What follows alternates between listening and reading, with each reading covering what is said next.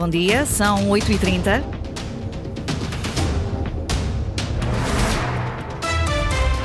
Vamos conhecer os títulos desta edição. Com o ano a chegar ao fim, crescem os protestos por falta de pagamentos do Governo Regional. Há agentes culturais que ainda não receberam apoios de 2023 e há empresas de transporte escolar que ameaçam não retomar o serviço em janeiro. Passagem de ano. O alojamento local nos Açores está com ocupação de 60% para quem opta sair da região. Os destinos escolhidos são os mais próximos e baratos.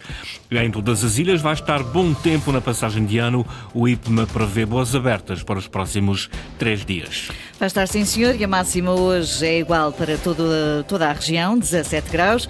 Avançamos com as notícias. A edição é do jornalista Sais Furtado.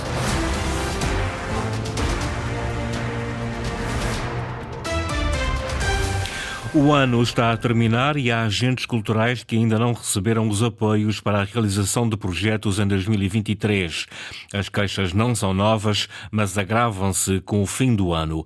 As candidaturas para 2024 já correm, sem que os valores deste ano tenham sido sanados. Há casos em que ainda nem há respostas sobre pedidos de revisão. Inês Linhares Dias. 2023 foi um ano difícil para vários setores. Para a cultura, nunca houve um ano pior.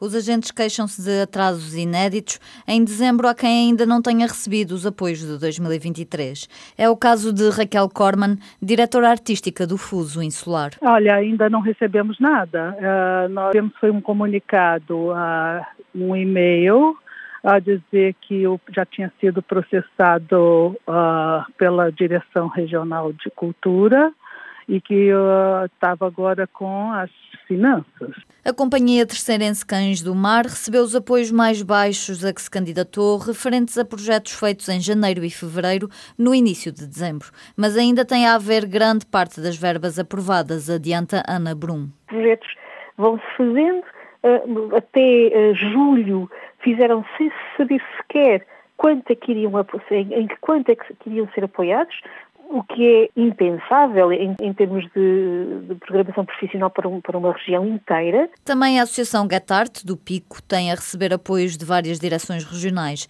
Daniela Silveira diz que o Festival Lava Jazz corre o risco de não acontecer em 2024. Os projetos de 2023 ficaram praticamente parados. Nós, neste momento, ainda não recebemos respostas, por exemplo, dos pedidos de audiência prévia eh, da Direção Regional dos Assuntos Culturais e com outras direções regionais que também não têm estado a sanar os pagamentos a tempo e horas. A Plutão Camaleão já recebeu a primeira tranche de alguns projetos, mas ainda não recebeu nada de outros, entre os quais o Festival Tremor.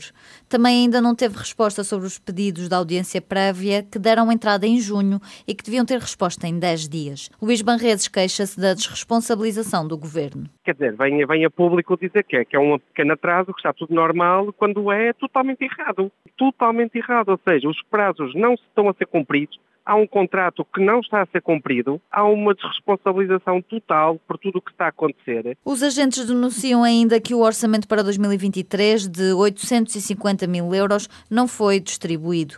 Os apoios conhecidos totalizam cerca de 650 mil euros. Também as empresas de transporte escolar queixam-se de pagamentos em atraso por parte do governo. Sónia Câmara, da empresa Os Traquinas, admite não retomar o serviço em janeiro enquanto não receber o que tem a ver desde o início do, do ano letivo? Não faço mais transportes enquanto não me pagarem. Se não, eh, não, não conseguir sensibilizar o governo, um, e de sensibilizar alguém. Acho que nós todos merecemos ser, uh, ser pagos. Portanto, eu não avançarei com, com, com o serviço de transporte de crianças, de maneira nenhuma. A empresa é responsável pelo transporte de 120 alunos com necessidades especiais nos conselhos de Ponta Delgada e Lagoa. Aguarda o pagamento de 33 mil euros.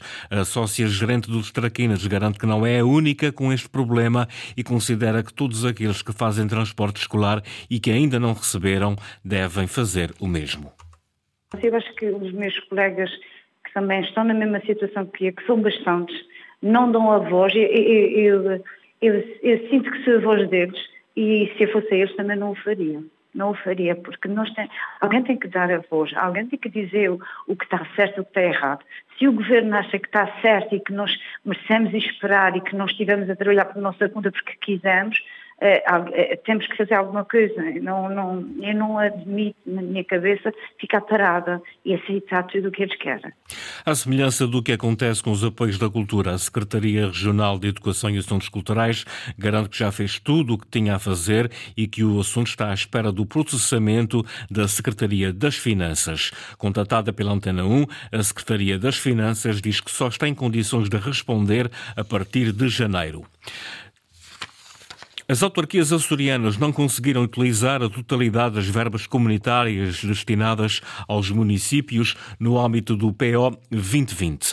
O prazo para a apresentação de candidaturas termina a 31 de dezembro, mas apenas 4 dos 15 milhões de euros afetos às câmaras municipais foram reafetados. Agora, a região poderá ter de devolver as verbas não utilizadas. Ricardo Freitas. O ano vai terminar sem que as câmaras municipais dos Açores possam utilizar a totalidade dos apoios comunitários previstos no Programa Operacional 2020. Em junho passado, existiam ainda 15 milhões de euros de verbas da União Europeia por aplicar, mas apenas 4 milhões de euros foram reafeitados para outros municípios. Houve aqui uma verba de cerca de 4 milhões de euros que uh, não foi utilizada nas candidaturas uh, para as quais estava prevista isto porque, em alguns casos, houve distâncias, em alguns casos, houve eh, reformulações, reprogramações das candidaturas em baixa, com revisões, eh, áreas, investimentos que não foi possível fazer eh, por parte dos municípios em tempo útil para entrarem no programa e, portanto, esses 4 milhões de euros foram reafetados e redistribuídos por, eh, por, cerca de 10 ou 11 municípios. Nuno Melo Alves, diretor regional do Planeamento e Fundos Estruturais, diz que ainda há despesa elegível e que será paga até fevereiro de 2024 e que ainda é cedo para fechar as contas do PO 2020. Em janeiro e em fevereiro, eh, até o encerramento contabilístico e formal do programa, nós vamos continuar a processar despesa e a pagar despesa, portanto, ainda não consigo dizer se esses, uh, esses remanescentes de 10 milhões serão efetivamente totalmente aproveitados pelas autarquias ou se haverá algum deslize. As expectativas do Governo é que as verbas remanescentes possam ser utilizadas noutros programas para que a região possa atingir 100% de execução de fundos comunitários. Alexandre Gaudêncio, da Associação de Municípios dos Açores, lamenta a exagerada carga burocrática do PO 2020, que não terá permitido às autarquias da região aceder à totalidade dos fundos comunitários disponíveis. Ainda assim, o autarca da Ribeira Grande espera que o dinheiro remanescente não tenha de ser devolvido a Bruxelas. Realmente há aqui cerca de 11 milhões que, que não foi de tudo possível, uh, mas como disse, uh, aqui as culpas, diria, uh, que nada tem a ver com os municípios, que os municípios foram, ao fim e ao cabo, traídos, passando o termo, daquilo que seria uma expectativa viável para aquilo que foi uma burocracia que, que é nada eh, ajudou que essa execução fosse superior. No entanto, eh, recordo que esse, esse montante, eh, de certa forma, não será devolvido, portanto, ficará em posse da Direção Regional dos Fundos Comunitários, portanto, através do Governo Regional. Agora, efetivamente, a expectativa era que esse valor ficasse nos municípios e, efetivamente, não vão, não vão ficar.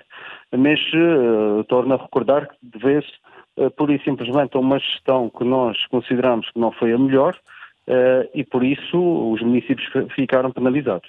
Alexandre Gaudêncio, da Associação de Municípios dos Açores. Alojamento local nos Açores está otimista com o número de reservas para a passagem de ano. O setor esperava quebras devido à redução de voos da Ryanair, mas esse cenário para já não se confirma nesta tipologia. Ana Leal Pereira. Ao contrário do que era esperado, diz o presidente da Associação de Alojamento Local dos Açores, o setor não está a sentir quebras de reservas para a passagem de ano, mesmo com a redução de voos da Ryanair para o arquipélago. A passagem de ano não está a refletir esta baixa, por surpresa nossa, para a passagem de ano. Sentimos uma procura acima da normalidade, principalmente na passagem de ano. E para entrar no novo ano, as unidades de alojamento local na região estão com taxas de ocupação nos 60%. E em média, sentimos por agora 60% de ocupação. Esperamos chegar até aos 80%.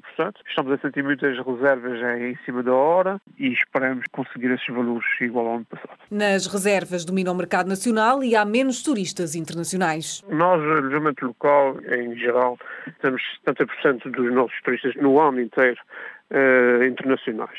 Nessas épocas festivas, nós vemos um grande reforço de hóspedes nacionais. Para João Pinheiro, os Açores têm potencial para ser um destino de inverno, mas há que apostar no reforço da promoção e na oferta festiva. Temos que apostar no destino dos Açores na época de inverno. Temos muito por fazer a nível de eventos nestas épocas festivas, direcionado para outros mercados, desde o reforço dos mercadinhos de Natal, para quem nos procura. Convicção de João Pinheiro, presidente da Associação de Alojamento Local dos Açores, setor que está otimista com o número de reservas na passagem de ano. E em sentido contrário, há açorianos que optam por passar o Réveillon fora da região. Não são muitos e optam por destinos mais baratos e pouco distantes. Sandra Pimenta. As viagens de fim de ano para celebrar a entrada no novo ano não são ainda para os açorianos uma tradição. Às agências de viagem têm chegado reservas, mas, curiosamente, para antecipar outras épocas. Os açorianos eh, este ano não vão viajar muito mais do que o ano passado. O que se vê mais são os açorianos já a programarem as férias do ano que vem. Já temos muita procura para Páscoa e verão. Eu acho que as pessoas se querem antecipar para não terem de surpresas quanto aos destinos já estarem cheios, serem mais caros. Catarina Simbran, representante das agências de viagem na região, admite ainda que os açorianos são pouco arrojados quanto à escolha dos destinos para a passagem de ano. A Madeira é sempre um clássico, as pessoas gostam, fica aqui perto e têm ido. Cabo Verde, Canárias, alguns vão fazer os mercadinhos de Natal, já se tornam populares, isso antes de Natal, obviamente. Alguns para a neve, Algarve, um bocadinho os clássicos. Escolhas clássicas que, apesar de não serem impeditivas de viajar, são bastante condicionadas pela carteira. Vamos ver para o ano, mas para já podemos dizer que sim, que foi um bom ano. Também já se nota que não é para destinos assim, é mais pertinho, também já olham um bocadinho aos custos, isso nota-se. Não é como foi a seguir à pandemia que foi aquela loucura total. Vão viajar sim, mas com medida e, e, e contenção. Com conta, peso e medida, é assim na hora dos açorianos escolherem o destino para as miniférias da passagem para o ano de 2024. E é esperado bom tempo nos Açores para a passagem de ano. A previsão é do Instituto Português do Mar e da Atmosfera. Há boas abertas até o próximo dia 31. Já no primeiro dia do ano prevê-se alguma chuva para o grupo ocidental.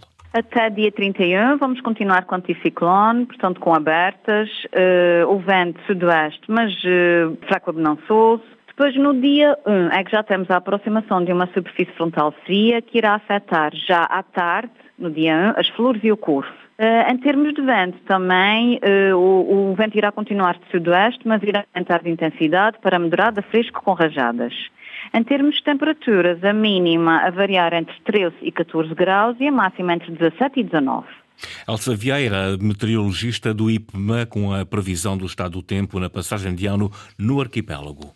As notícias da região, edição às 8h30 com o jornalista Sais Furtado. Lembro que a informação está em permanência em acores.rtp.pt, também no Facebook da Rádio Pública.